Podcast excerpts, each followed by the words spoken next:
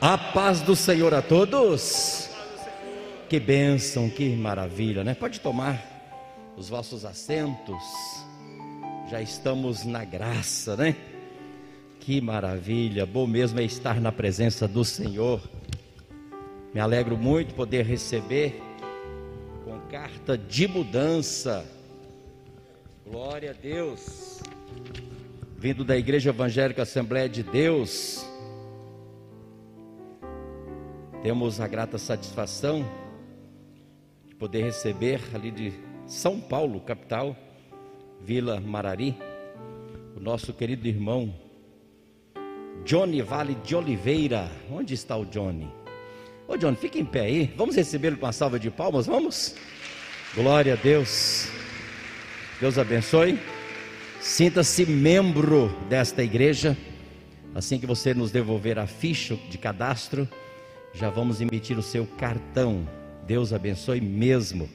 Muito obrigado. Já esteve na escola bíblica dominical, né, já participando conosco, estivemos conversando logo após a EBD, e ele veio para ficar, veio para congregar e veio para trabalhar. Glória a Deus. Bênção demais, né? Abra, por favor, em Marcos capítulo 11, a partir do versículo 12. Vamos ler todo esse texto para os irmãos entenderem o contexto, mesmo sem a gente comentar. Mas já estivemos falando aqui de alguns passos, de algumas senhas, de algumas dicas para termos vitórias, para recebermos as bênçãos que desejamos e necessitamos. E o primeiro passo, a primeira dica, a primeira senha foi a fé tende fé em Deus. O segundo passo foi falar ao monte. E hoje é não duvidar em seu coração. Não duvidar em seu coração. Abra, por favor, já abriram, né? Você que está em casa, Marcos capítulo 11, versículo 12. Inclusive, a partir de terça-feira, nossos cultos não serão transmitidos online, porque nós queremos ver você aqui congregando conosco. Como também a nossa escola bíblica dominical não será transmitida online. Vamos sair da zona de conforto. E nós estamos tendo um bom número já de irmãos aqui. Nós temos espaço para mais irmãos. Nós podemos colocar ainda alguns na galeria, ó, não tem ninguém na galeria. Então você que está em casa, venha terça-feira, venha na escola bíblica dominical, porque está sendo uma benção. Inclusive o trimestre que vem promete muito mais do que o trimestre que vai terminar agora em agosto ou setembro, né? 12 do capítulo 11 de Marcos. E no dia seguinte, quando saíram de Betânia, teve fome. Vendo de longe uma figueira que tinha folhas, foi ver se nela acharia alguma coisa. E chegando a ela, não achou senão folhas, porque não tinha tempo, não era tempo de figos. Jesus falando disse-lhe à figueira: Nunca mais coma alguém fruto de ti. E os seus discípulos ouviram isso. E os seus discípulos ouviram isso e vieram a Jerusalém. E Jesus, entrando no templo, começou a expulsar os que vendiam e compravam no templo, e derrubou as mesas dos cambistas e as cadeiras dos que vendiam pombas, e não consentia que ninguém levasse algum vaso do templo. Versículo 17: E os ensinava, dizendo: Não está escrito? A minha casa será chamada por todos ou todas as nações casa de oração, mas vós o tendes feito covil de ladrões. E os escribas e principais dos sacerdotes, tendo ouvido isso, buscavam ocasião para o matar, pois eles o temia, porque toda a multidão estava admirada acerca de sua doutrina, ensinamento. E sendo já tarde, saiu para fora da cidade. E eles Passando pela manhã, viram que a figueira se tinha secado desde as raízes. Pedro, sempre Pedro, né? Lembrando-se, disse-lhe: Mestre, eis que a figueira que tu amaldiçoaste, amaldiçoaste, se secou. E Jesus respondendo, disse-lhe: Tendes fé em Deus. Você pode repetir? Tendes fé em Deus. Porque em verdade vos digo que qualquer que disser a este monte, fala, diga ao monte, ergue-te e lança-te no mar, e não duvidar no seu coração, diga, não duvidar no seu coração, mas crê que se fará aquilo que diz, tudo o que disser lhe será feito.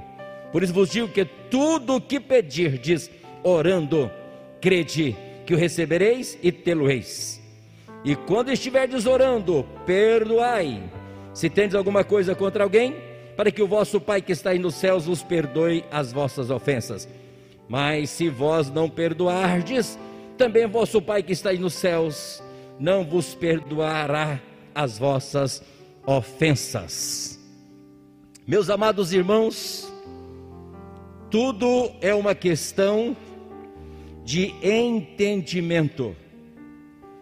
Vocês já sabem que há uma grande diferença de conhecimento de entendimento. Uma coisa é conhecer, outra coisa é entender.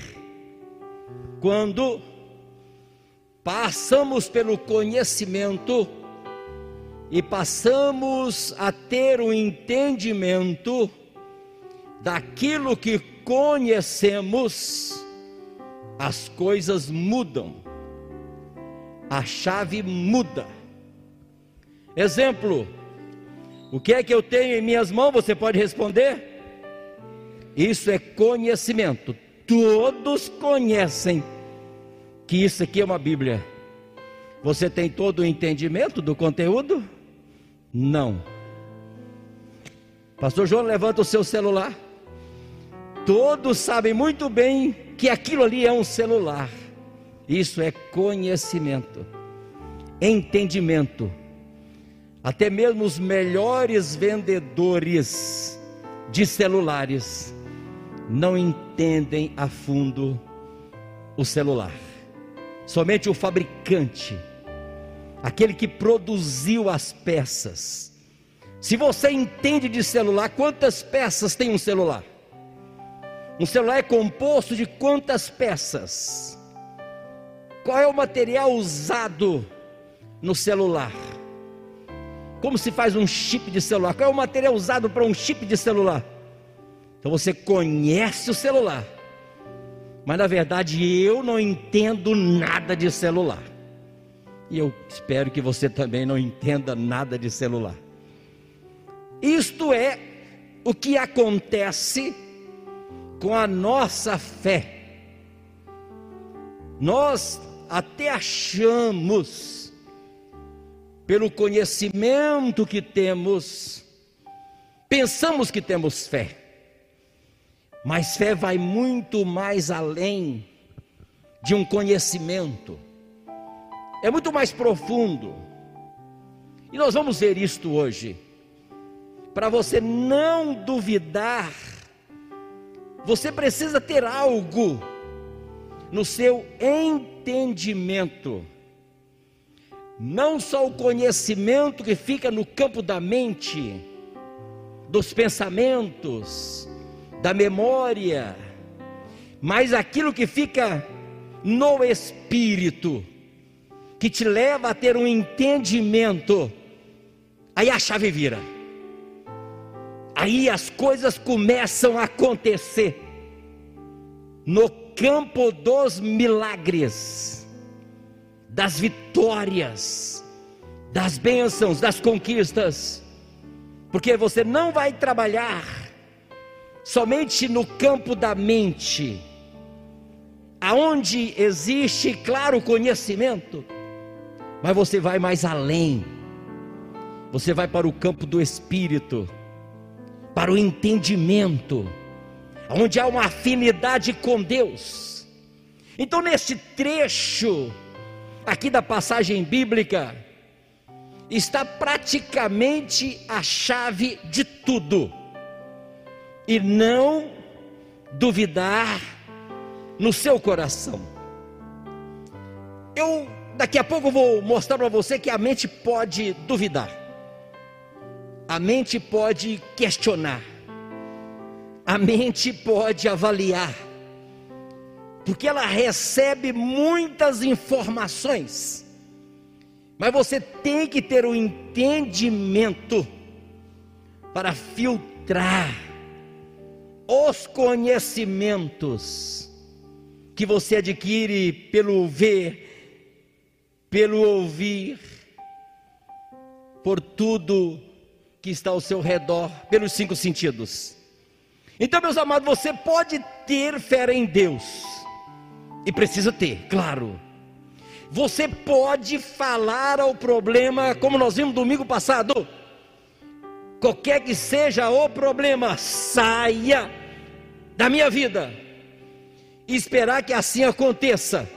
Mas se lá no fundo do seu coração, do seu espírito, do seu entendimento, duvidar, pode esquecer o que pediu.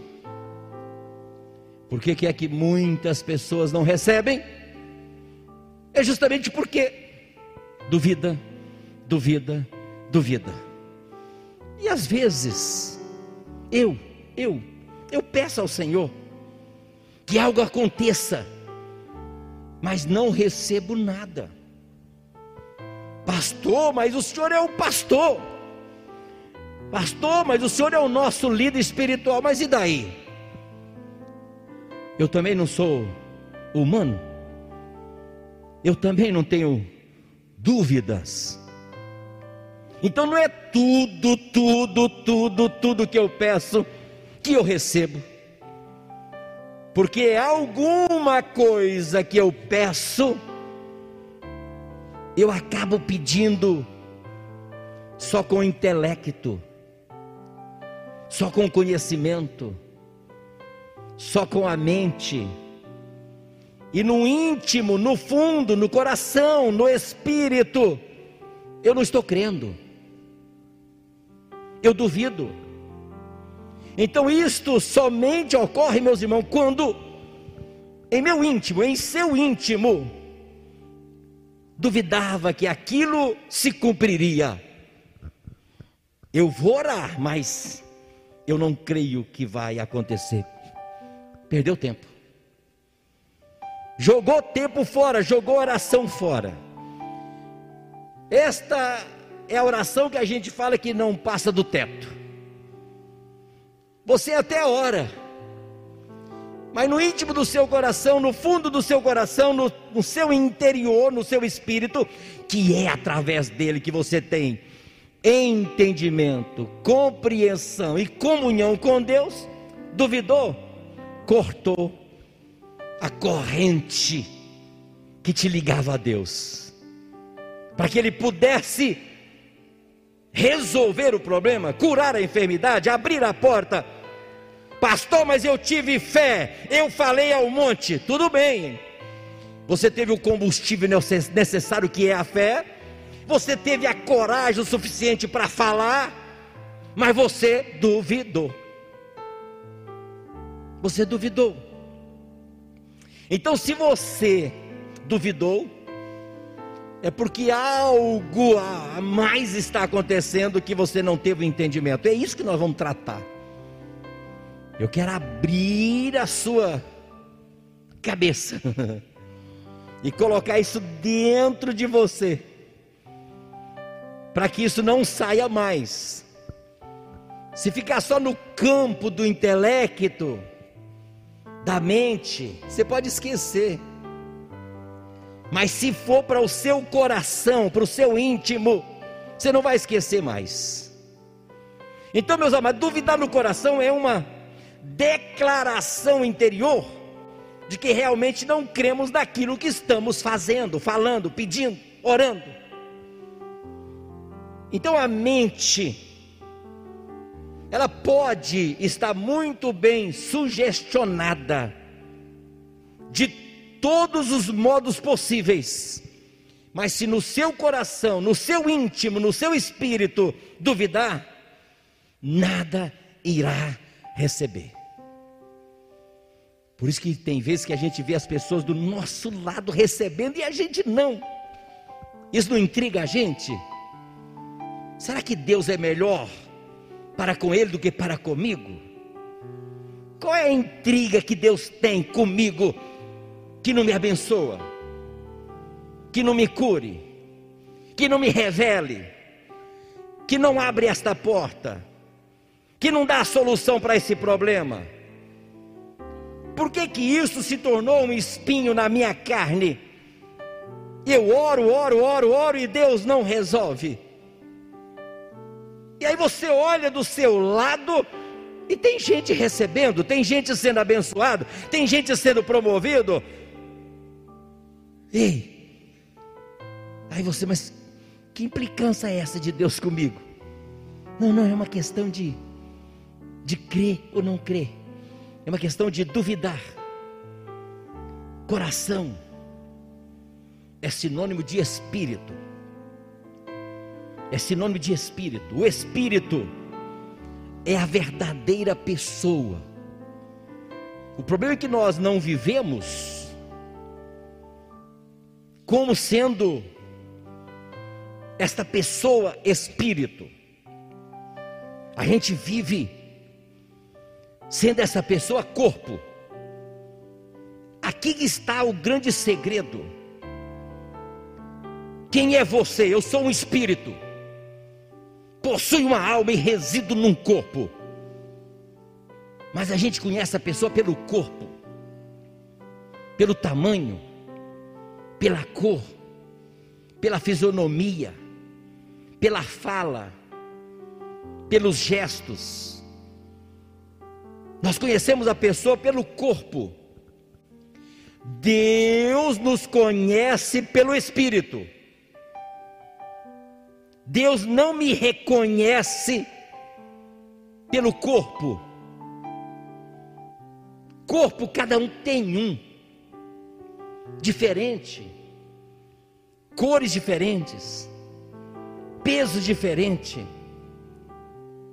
Ele me reconhece no espírito. Então, não somos um corpo que tem uma alma em um espírito. Não, não, não, não somos um corpo que temos uma alma e um espírito. Somos um espírito que possui uma alma e mora e reside num corpo. Vale um amém? Entenda isto. Nós somos vaidosos no corpo. Nós embelezamos ornamos, perfumamos o corpo, nós valorizamos por demais o corpo, mas o corpo só é a casa onde mora, onde reside o espírito e a alma. E aí, meus irmãos, quando a pessoa duvida, quando a pessoa duvida, veja que ela simplesmente está dizendo ao Senhor Deus, em outras palavras, que não crer nele, que ele não merece crédito. O nosso espírito é, na verdade, a pessoa real. O nosso espírito que realmente é a pessoa real. E de Deus não podemos duvidar. Deus existe? Sim. E acabou. Deus faz, faz. Deus pode, pode. Ele é poderoso, é soberano. Do Senhor é a terra, a sua plenitude, o mundo e aqueles que nele habitam.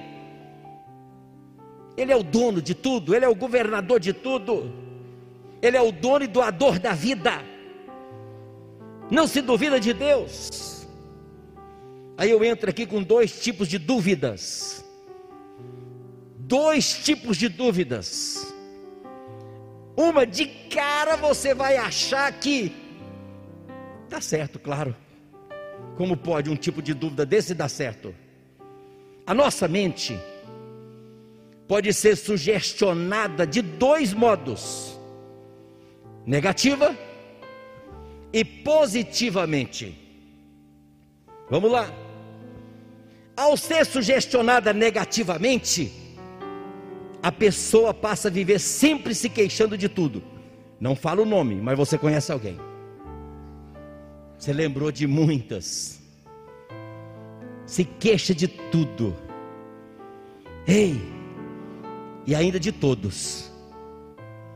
Não fale o nome, pelo amor de Deus, mas você conhece pessoas que se queixam de tudo e de todos. E nesse período agora, esta pessoa tem motivos, mil motivos, para queixar de tudo e de todos. Esta é a mente sugestionada ao negativo. Não tem ninguém bom e não tem nada que presta para esse tipo de gente, para esse tipo de mente, sempre queixando de tudo e de todos. Para ela nada presta. Ei, deixa eu dizer, se alguém tenta mostrar ali o lado bom das coisas, ela levanta mostrando o lado ruim. Mas tem esse lado bom, mas você esqueceu de ver o lado ruim. Esse tipo de pessoa tem sempre o lado ruim para mostrar, para falar das coisas. Se alguém tenta mostrar ali o lado bom das coisas, ela responde energicamente, mostrando o lado ruim, pois para ela não há coisa alguma que esteja boa. Para esse tipo de pessoas, nada está bom. E ninguém é bom. Sempre terá um defeito. Sempre terá uma queixa. Sempre terá uma reclamação. Agora, quando alguém é influenciado positivamente, ela está na mesma posição daquela pessoa negativa. Pastor, mas que loucura é isso, entenda. Olha só, ela está completamente enganada, pois a sugestão, ainda que positiva, nada mais é do que uma ilusão. Sem citar nomes, eu conheço uma dezena ou dezenas de pessoas que vivem uma vida positivamente de ilusão. Para facilitar, são pessoas que facilita tudo, resolve tudo, para tudo tem um jeito. Ela dá um jeito em tudo. Demagoga, vive de ilusão. Se você não a conhece profundamente, você acha que ela é uma grande pessoa vitoriosa em tudo, mas na verdade ela é uma grande pessoa fracassada, porque vive de ilusões, ela borda tudo colorido, ela a mente dela sugestiona e é influenciada positivamente para viver num campo de ilusão, para mostrar para as pessoas que está tudo bem, tudo maravilhosamente bem, e que ela não tem problema e não tem dor. Então ela está na mesma situação da pessoa que vive com a mente sugestionada negativamente. Veja que no mundo desta pessoa, tudo é lindo, tudo é belo, tudo é colorido. E eu conheço muitas pessoas assim. Possui tudo o que necessita. No entanto, meus irmãos, mais do que cedo ou tarde, vai descobrir que a sua casa foi construída na areia. Construiu somente no campo da mente, coloriu tudo na mente. E a sua casa foi construída na areia. Qualquer vento derruba uma pessoa desta. E a mensagem do Evangelho não é direcionada, meus irmãos, na tentativa de mudar a mente de quem quer que seja. Não, não, não, pois quem tem de mudar, veja só, é a verdadeira pessoa, o Espírito. É o Espírito que precisa nascer de novo é o espírito que precisa ser recriado. É isto. Isso é chamado de regeneração. É quando nós nos tornamos verdadeiros filhos de Deus, nascidos de novo. Ei, quando o espírito de alguém é nascido de novo, é recriado, se torna uma nova criatura. Então, será capaz de mudar a mente com a palavra de Deus. Você conhece, não fala nomes, de pessoas que estão na igreja, mas não mudaram. Ainda continuam com seus comportamentos mundanos, levianos, Continua ainda com as suas gírias, com os seus gestos. Não mudaram. Não houve uma transformação no espírito. E é quando essa transformação no espírito acontece que a nossa mente muda.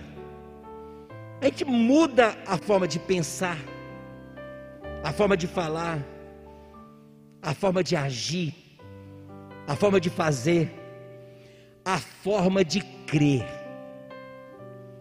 Quando há uma mudança no espírito, aí a forma de crer muda. Aí você vai crer não com a mente, que é volátil, que muda, muda as emoções, de acordo com as circunstâncias nós mudamos. O ser humano ele é circunstancial. Dependendo da circunstância, eu sou uma pessoa, dependendo da, da circunstância, eu sou outra pessoa. Não houve verdadeiramente uma regeneração, um novo nascimento. O crente não pode ser camaleão. O camaleão ele se adapta ao ambiente camuflagem. É verde, ele fica verde. O ambiente é marrom, ele fica marrom. O ambiente é escuro, ele fica escuro. Para a presa não achá-lo. Não. O crente ele é lavado e remido pelo sangue de Jesus. Ele é uma nova criatura e ele tem que declarar isto para o mundo inteiro. Sujeitai-vos a Deus, resistir o diabo e ele fugirá de vós. Você não tem que se adaptar à circunstância. Não. Você é nascido de novo. Então Jesus disse que no coração não podemos duvidar. No espírito não podemos duvidar. A nossa mente pode achar que não vai dar certo, tudo bem. A nossa mente.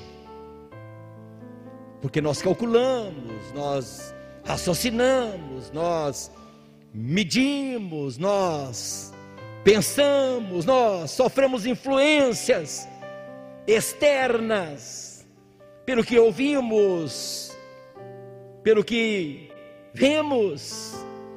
Ei, Deixa eu ver.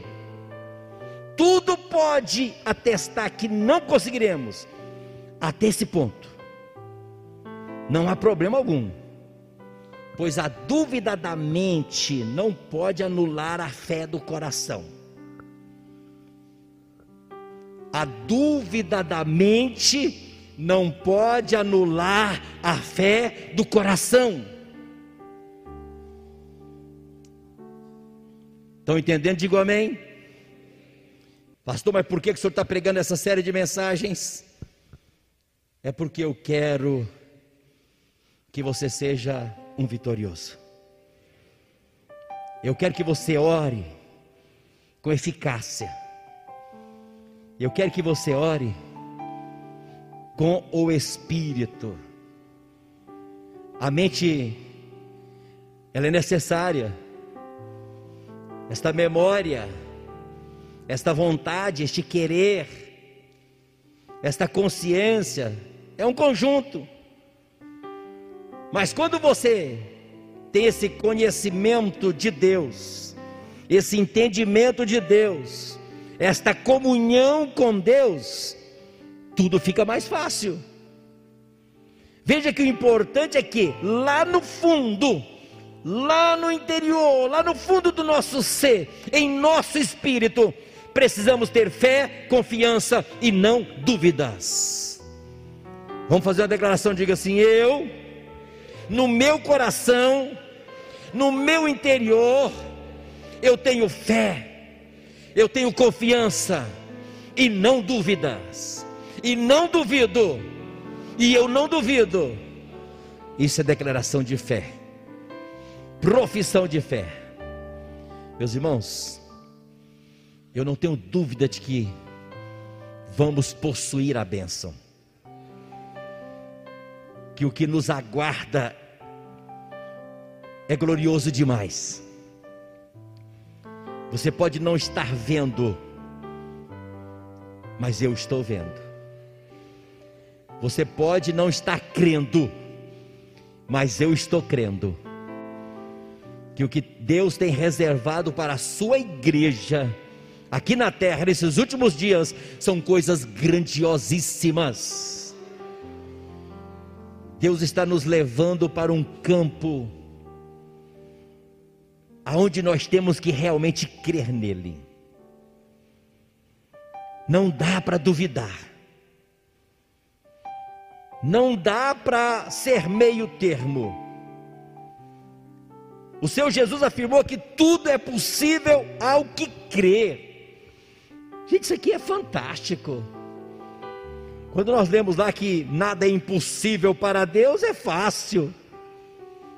Nada é impossível para Deus, tudo bem. Ele é poderoso, ele é o grande eu sou, ele é soberano, ele é o criador de todas as coisas. Então nada é impossível para Deus. Mas aí ele, o Senhor Jesus disse: Olha, tudo é possível ao que crê. Tudo é possível ao que crer tudo é possível ao que crê. E o Espírito Santo ensinou ao apóstolo Paulo, e ele escreveu: Posso todas as coisas naquele que me fortalece. Diga assim: Posso todas as coisas naquele que me fortalece. Diga assim: Tudo é possível ao que crê. É Bíblia, irmãos, é palavra de Deus.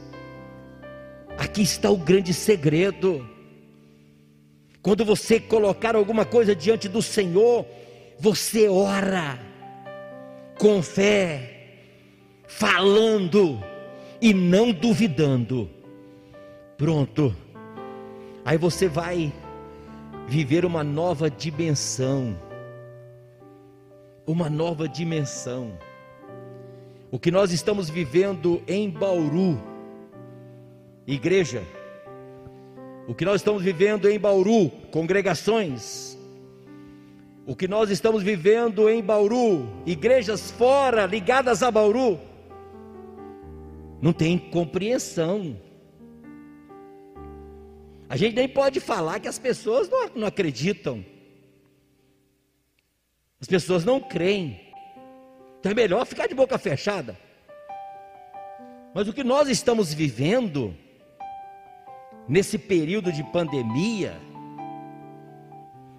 Nós não vivemos em tempos passados de tantas bênçãos, de tantas conquistas, de tantas realizações, de tantos milagres, de tantos acontecimentos bons. Eu só tenho bons testemunhos para dar. Eu só tenho testemunho de vitória, de conquista, de bênção, de prosperidade, de milagres. E a gente não vê isto por aí não. Pode ser que Deus tenha reservado para outras igrejas, mas o que, eu, o que eu estou vendo, estou acompanhando é a igreja que eu congrego. Então Deus tem reservado para a nossa igreja. É como se Deus tivesse dito: Eu vou abençoá-los, eu vou protegê-los, eu vou prosperá-los. Eu vou prosperá-los. Deus tem te prosperado.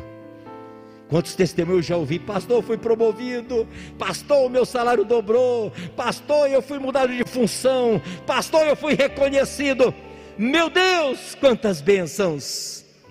Tudo é possível ao que crer. Desde o primeiro dia, dia 21 de março, porque dia 20 de março saiu o decreto fechando tudo. Nós não deixamos de pregar aqui online e a mensagem chegou lá na sua casa. Mensagens de bênção, mensagens de vitórias, mensagem de cura, mensagem de milagres. Ei, Deus tem nos abençoado. Nós não somos parte do povo da derrota. Diga, eu não sou parte do povo da derrota. Pronto. Nós não temos que fazer um estudo sério, meus irmãos de nossa posição em Cristo. Não, não. Nós precisamos fazer um estudo sério da nossa posição em Cristo, do que somos nele e em relação ao mundo, ao inimigo e os sofrimentos. Porque nós não temos de nos submeter ao inimigo, não. Nós nos submetemos é a Cristo sujeitai-vos a Deus, resistir o diabo e ele fugirá de vós. É o segredo. Veja que somos libertos e resgatados, somos filhos do Senhor. Fique em pé, por favor. E repete comigo: O Senhor é a força da minha vida. O Senhor é a força da minha vida. De quem me recearei? De quem me recearei? Ainda que um exército me cercasse, ainda que um exército me cercasse, o meu coração não temeria, o meu coração não temeria, e ainda que a guerra se levantasse contra mim, nele confiaria, nele confiaria, ainda Diga bem forte: ainda que a guerra se levantasse contra mim, nele confiaria. Diga: eu confio, eu confio, eu estou confiante, eu estou confiante. Diga: eu tenho fé, e eu já falei ao monte, e eu vou falar novamente ao monte, e não vou duvidar no meu coração, porque eu confio nele, porque eu confio nele. Ainda que a guerra se levante contra mim, eu confio nele, eu confio nele, eu confio nele. Ei, o momento é de guerra, o momento é de virar a chave, o momento é de você viver uma nova dimensão. Eu quero que você viva uma nova dimensão. Eu quero que você viva uma nova dimensão. Sai um pouquinho da terra. A Bíblia, em uma ocasião, disse que Jesus afastou-se da terra. Ei, e foi para o meio do mar. Tem momento que nós precisamos nos afastar um pouquinho da terra e nos aproximar dos céus. Você já não ouviu falar ou a terra subiu ou o céu baixou? É isto. Quando nós vivemos no Espírito, andamos no Espírito.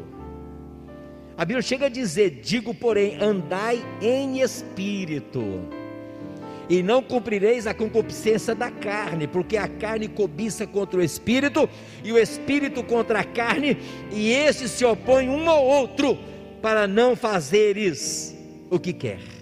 Há uma guerra do Espírito e da carne, mas nós temos que andar no Espírito.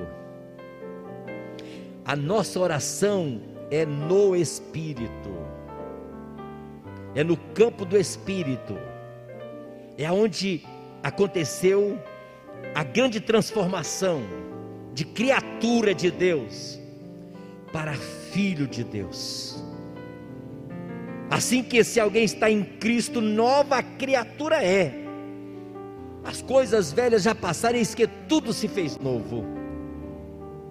Mas a todos quanto receberam a Jesus como Senhor e Salvador de sua alma, Deus deu-lhes o poder de serem feitos filhos de Deus, não nascidos do homem, não nascidos da carne, mas de Deus.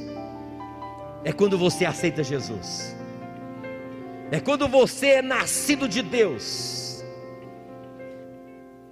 a verdadeira data de nascimento de um ser humano é quando ele aceita Jesus.